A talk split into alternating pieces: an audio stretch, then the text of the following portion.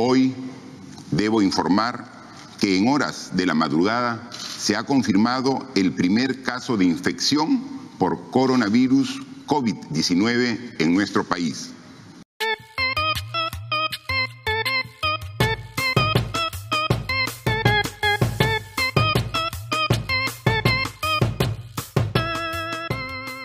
Radio BioI, un podcast de la Reserva de Biosfera Oxapampa Shaninka Yanesha, producido con el apoyo de la cooperación alemana. Con Chris Landauro.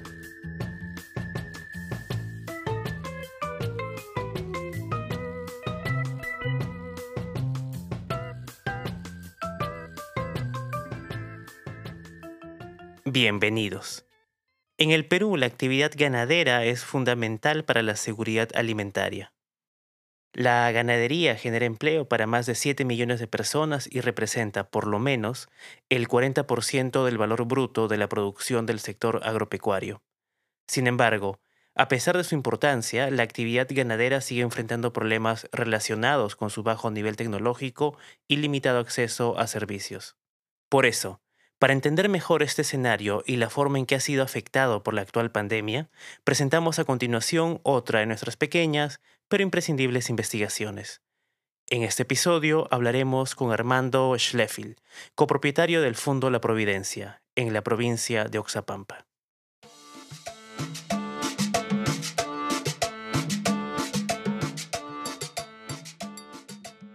Armando, por favor, preséntate y cuéntanos cómo nace el Fondo la Providencia.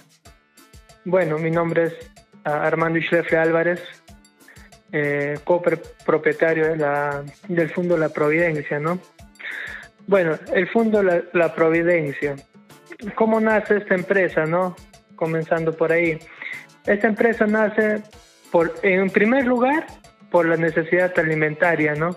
Del núcleo familiar ya que fue creada por, por, mis abuelos ¿no? en los años 50, Armando Schlefle y Frida Lechle Müller. Bueno, a este entonces, eh, ahora ya lo administra mi padre con nosotros. Bueno, y el, Fondo de la Providencia, usted sabe, con los diversos sucesos históricos, que es conocimiento de todos nosotros, tanto como los gobiernos eh, intermitentes, ¿no? De tantos años, eh, el terrorismo en sí también, ¿no? El Fondo de la Providencia sigue en sus labores, ¿no? En la producción y ahora se sumó eh, lo que es el turismo, ¿no?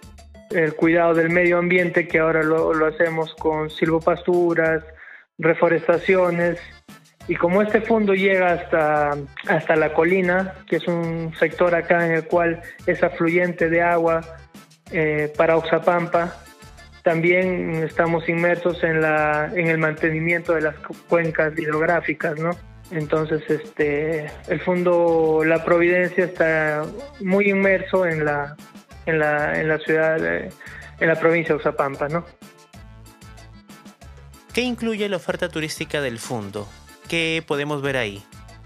Bueno, el fondo, como sabrán, es es un turismo vivencial en el cual nosotros este, compartimos nuestras lo que lo que nosotros hacemos en sí no no, no es nada hecho nada este nada este improvisado sino es nuestro es nuestro vivir diario. Comenzando tenemos por decir gallos de, de navaja no que hacemos topas demostrativas con guantes para que no se maltraten los animales. Explicamos nuestra crianza las líneas que tenemos no en, el, otro es el ordeño de vacas, ¿no? que lo mantenemos, tratamos de mantenerlo tal y como lo hemos hecho siempre, para que los, los turistas vean, observen y se lleven esa experiencia, ellos mismos hacen el trabajo, ¿no? comenzando por ahí. Y después, este, creo que lo más importante para nosotros es la, que es la parte donde mi, mi padre entra a tallar, que es contar la historia, ¿no? La historia de la familia en sí y de, Oxapampa. Y las, piezas de museo que nosotros tenemos acá, que es netamente de la familia. Entonces, con eso este, se, hace todo lo que es el turismo acá y la casa, ¿no? Que es, que es una, una de las... Eh, son unas 10 casas en Oxapampas que son las pioneras acá hechas, ¿no? Por, por los propios oxapampinos. Eh, Y como ustedes sabrá también, el turismo, el turista viene y se enfoca en lo que le gusta, ¿no? Usted sabe que los gallos, hay mucha afición en el Perú, también vienen específicamente a ver eso. Otros que se enamoran de las vacas, de amamantar los becerros, ellos mismos hacen eso, ¿no? Ordeñan las vacas, después toman su leche de la vaca que han ordeñado. Entonces, eh, el museo, la historia, hay otro, otro tipo de turista que también viene eh, específicamente a eso, ¿no? Entonces, eh, para guiar un poco, creo que es un todo, ¿no? Yo pienso que es un todo, que cada quien viene a ver lo que, lo que le gusta, ¿no? Y sobre todo yo pienso que viene y se ve, ¿no? En la, en la gente que viene a escuchar la historia, ¿no? Y a ver cómo era Oxapampa en sus inicios, ¿no? Cuando empezaron su operación turística, ¿atrajeron al público que buscaban o fueron sorprendidos por un público totalmente distinto? Es eh, una sorpresa porque definitivamente hasta nuestros propios conciudadanos, nuestros, vecinos, vienen a ver la historia del, del pueblo. Entonces eso es un poco gratificante, ¿no? Entonces nosotros abrimos por, por, por la gente que venía y nos pedía permiso para tomar foto a la casa, ¿no? Nosotros lo hacíamos pasar, tomaba foto a la casa, entonces dijimos, ¿por qué no, no abrir y contar la historia también? Porque en sí nosotros, como le digo, es la segunda generación, quizás es la más, la más cercana ahorita a lo que eran los alemanes, ¿no? En su entonces. Tengo entendido que participaron en el proyecto de transferencia de embriones realizado por la Universidad Daniel Alcides Carrión, ¿correcto? Así es, sí, sí. ¿Qué tal les fue? Bien, eh, yo soy este hijo de, Armando Schlefle Lechle, ¿no? Yo soy ingeniero zootecnista de profesión. Entonces, este participé directamente en tanto en la selección de donadoras, de receptoras, eh, la colección y la transferencia, o sea, directamente con el equipo técnico que hemos formado. Entonces yo estaba inmiscuido en eso, o sea, yo hago, me gusta hacer, me gusta la reproducción bovina. Y nos fue bien, de tres vacas, eh, preñaron dos, pero con semen sexado, o sea, semen eh, es para hembra, ¿no? Para que salga una cría hembra. Entonces, eh, y eso es importante para nosotros, ¿no? ¿Y ese procedimiento que has descrito es muy novedoso en la zona o ya se había practicado antes? La inseminación no es muy novedoso, ya se viene practicando bastante en, la provincia en sí. Eh, la transferencia sí, porque recién se, está, haciendo esa técnica acá de biotecnología reproductiva.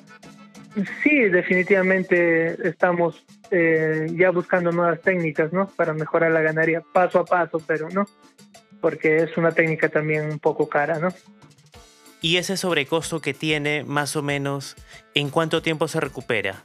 ¿Es, dirías tú, una buena inversión? Sí, porque en el tiempo, en el tiempo recuperas, ¿no? El, dinero invertido.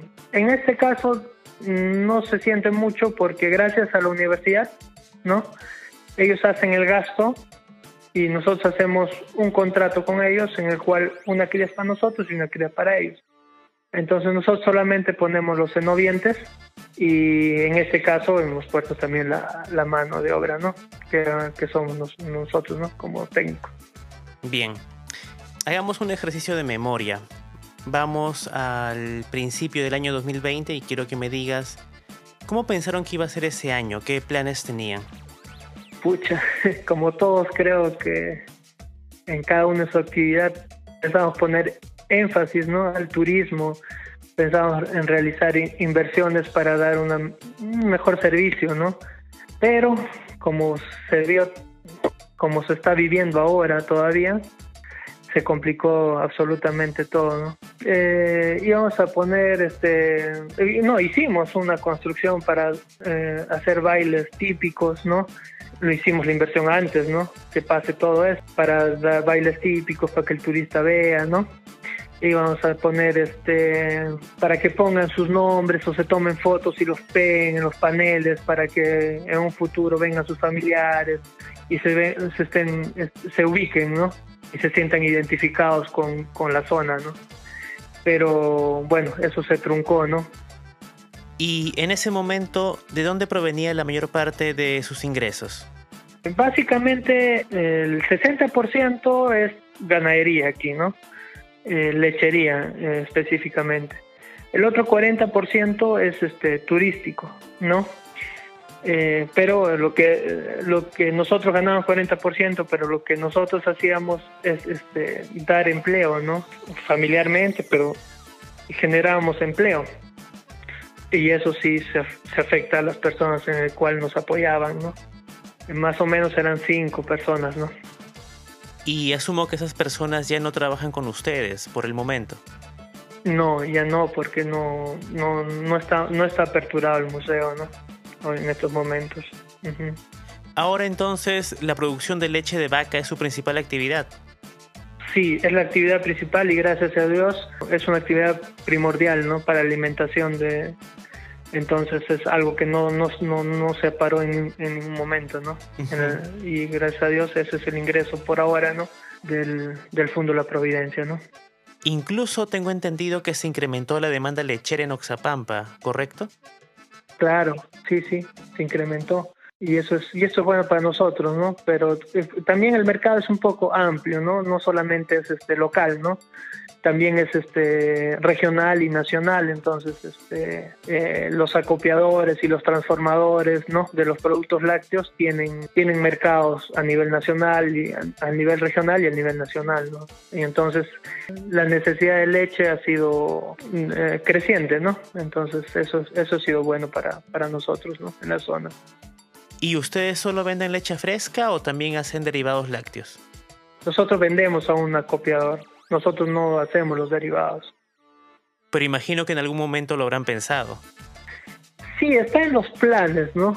De hacer dos, dos derivados específicos, ¿no? Como, por ejemplo, un queso mantecoso que mi papá hace, que su mamá le enseñó, que su abuela, que su abuela le enseñó a su mamá, y eh, hacer una marca específica para ese tipo de producto, ¿no? Entonces, este, sí está en planes, pero hay que, hay que tomarlo con pinzas por todo lo que está pasando, uno. Dos, este, eh, el tiempo, ¿no? Porque usted sabe que dedicarse a muchas cosas también este, hay, que, hay que hacerlo responsablemente, ¿no? Entonces, hay veces el tiempo es uno de los factores primordiales porque, como ves, nosotros nos dedicamos a la ganadería, también a la reforestación, eh, plantamos este, pinos o árboles, ¿no? como silvopastura, eh, para un poco controlar el, efecto invernadero, ¿no?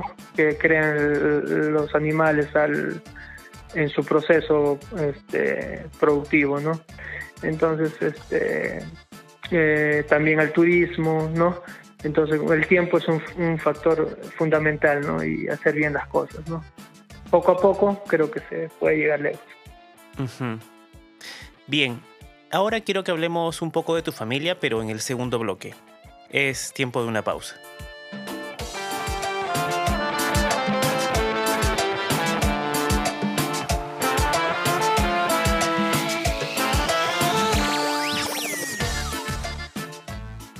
Listo. Tu familia es ganadera y tú estás siguiendo la misma línea. ¿Alguna vez pensaste dedicarte a algo distinto? Nosotros hemos crecido con eso. Eh, tanto somos dos, mi hermano y yo. Nuestro padre siempre nos inculcó ¿no? a este tipo de trabajo. Tanto así que yo estudié ingeniería zootecnia y mi hermano es ingeniero agrónomo. Entonces fuimos este, para ese rumbo siempre, ¿no? Volviendo al contexto de la pandemia, ¿en qué momento del 2020 pospusieron sus planes? Ah, cuando nos dimos cuenta que esto no era para un rato, ¿no? Esto vino para quedarse un tiempo con nosotros, porque como verás y como todos vemos, se está llevando vidas, ¿no? Y, es, y ahí, ahí tomamos esa decisión, ¿no? Y cerramos en ese momento también el, turismo, porque si no cerramos también somos parte del, de un efecto contrario a nuestra, a nuestra región, ¿no? a nuestro país. Entonces, para sumarnos a lo que estaba haciendo el gobierno en ese momento, también hicimos lo, lo, que, lo que moralmente nos dictó el corazón más que el dinero, ¿no? Y aparte que también cuidarnos nosotros mismos, ¿no? Claro. ¿Recuerdas qué estabas haciendo en ese momento? ¿Puedes describir la situación? Sí, eh, bueno, nosotros estamos acá, este, fue de un momento a otro, como te comenté, ¿no? Eh, hoy día seguíamos atendiendo, ¿no? Vino un grupo de turistas y vimos las noticias y los hospitales colapsaron, no había, ¿no? No había este no habían camas UCI. Entonces, nada en ese momento nos aseguraba, si nos daba eso, ese, este virus, eh, que sigamos vivos, ¿no? Porque no había cómo, no, no había cómo. Entonces, eh, justo estábamos con mi papá conversando en el almuerzo, le dije, eh, los prefiero, ¿no? Conversando le dije, ¿no? Los prefiero vivos, ¿no? Que, que vivir de su historia, ¿no? Y prefiero que me la cuentes, que me lo cuentes tú, ¿no? A que contarlo yo y pensando que nos equivocamos en algún momento, ¿no? En tomar una decisión equivocada. Justo en ese momento, al día siguiente cerramos, ¿no? Sin pensarlo dos veces. Y aparte que era una obligación moral. Uh ¿Y se han topado con negacionistas? ¿Con gente que no cree en la pandemia en Oxapampa? Sí, siempre hay, siempre hay, o sea, y siguen atendiendo, ¿no? Y bueno, eso es, eso es cuestión de persona ya, ¿no? No, no puedes obligar a nadie, ¿no? A tomar una decisión, ¿no? Pero bueno, sí, sí, o sea, hay gente que, que se niega, ¿no? Que se niega, que, que dice que no existe o, se molestan cuando tú estás con la mascarilla y estás conversando y no, y tú eres de Oxapampa o de dónde eres, no, bájate eso, ¿no? No, o sea, primero soy mi familia, ¿no? Y te respeto a ti también, ¿no? Porque al final te estoy cuidando, Uno nunca sabe en qué momento puedes haber obtenido el virus, ¿no? Y puede, puede ser un foco de infección. Pero sí, sí hay gente así.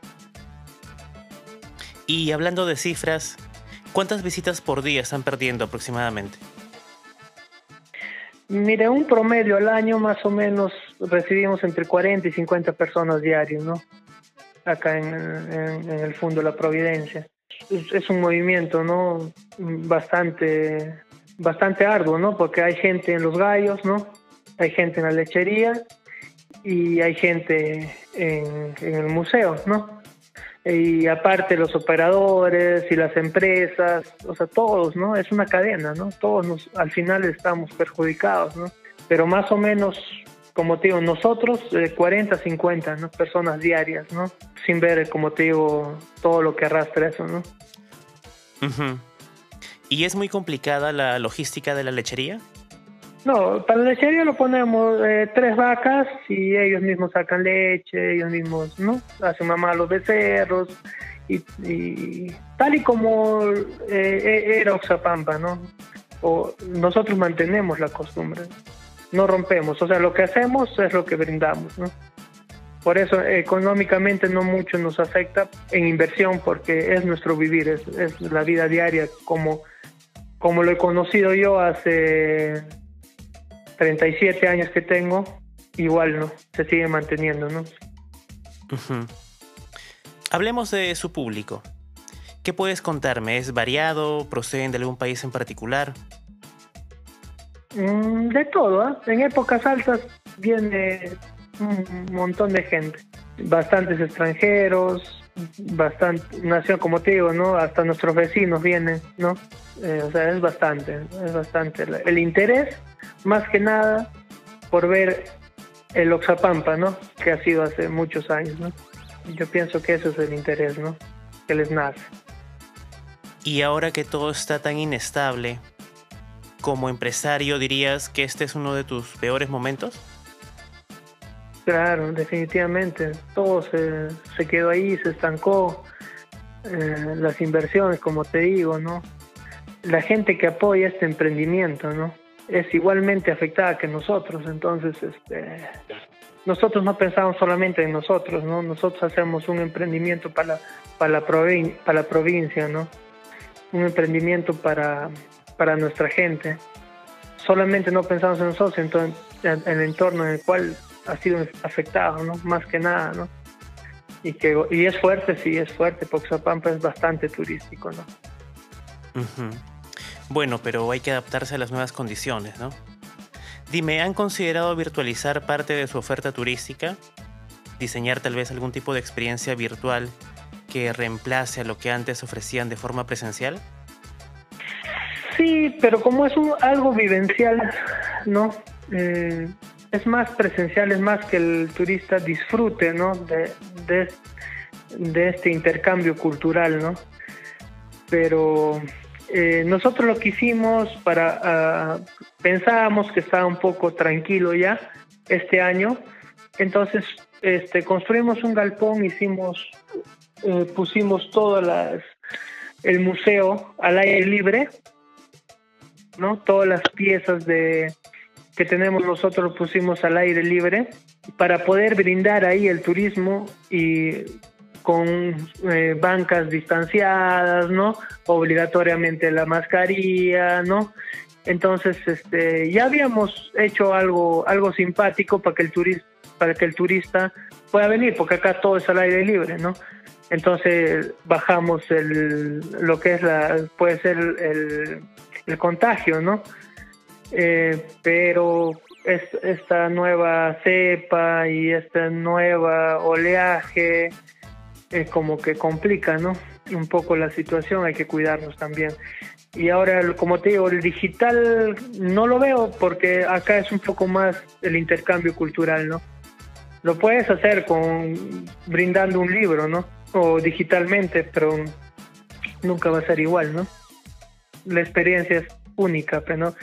compartir eh, directamente. Hay gente que quizás, eh, como tú sabes, no, hay gente que nunca interactúa con un animal, con una vaca, nunca la sacó leche, nunca ha hecho mamar un becerro, nunca ha agarrado un gallo de pelea en sus manos, ¿no?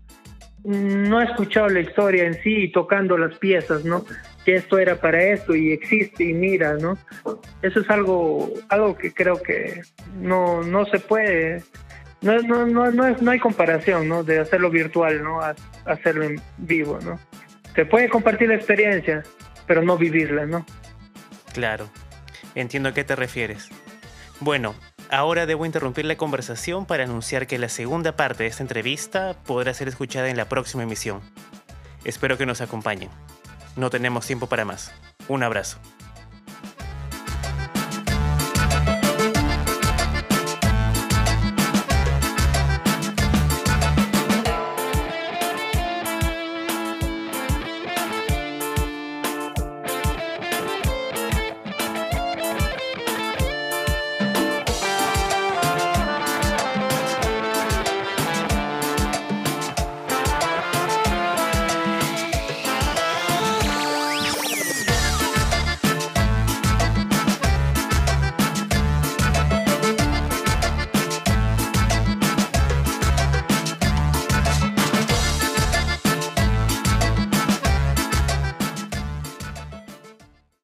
En algunos años, las voces de las personas entrevistadas podrán perder fuerza.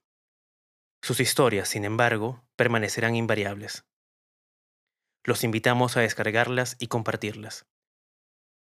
Pueden buscarnos en Facebook como Radio BOI o escribirnos a radioboi.yahoo.com.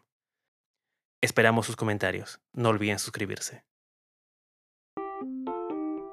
Radio BOI es producida por el equipo de Sudamerican Watchers, con la supervisión externa de Úrsula Fernández y Manuel Rojas.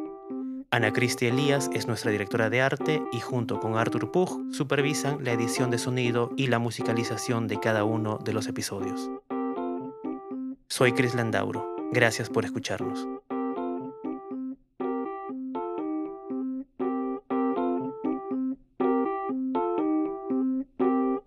Programa llega a ustedes gracias al apoyo de la Cooperación Alemana para el Desarrollo implementada por la GIZ a través del programa ProAmbiente 2.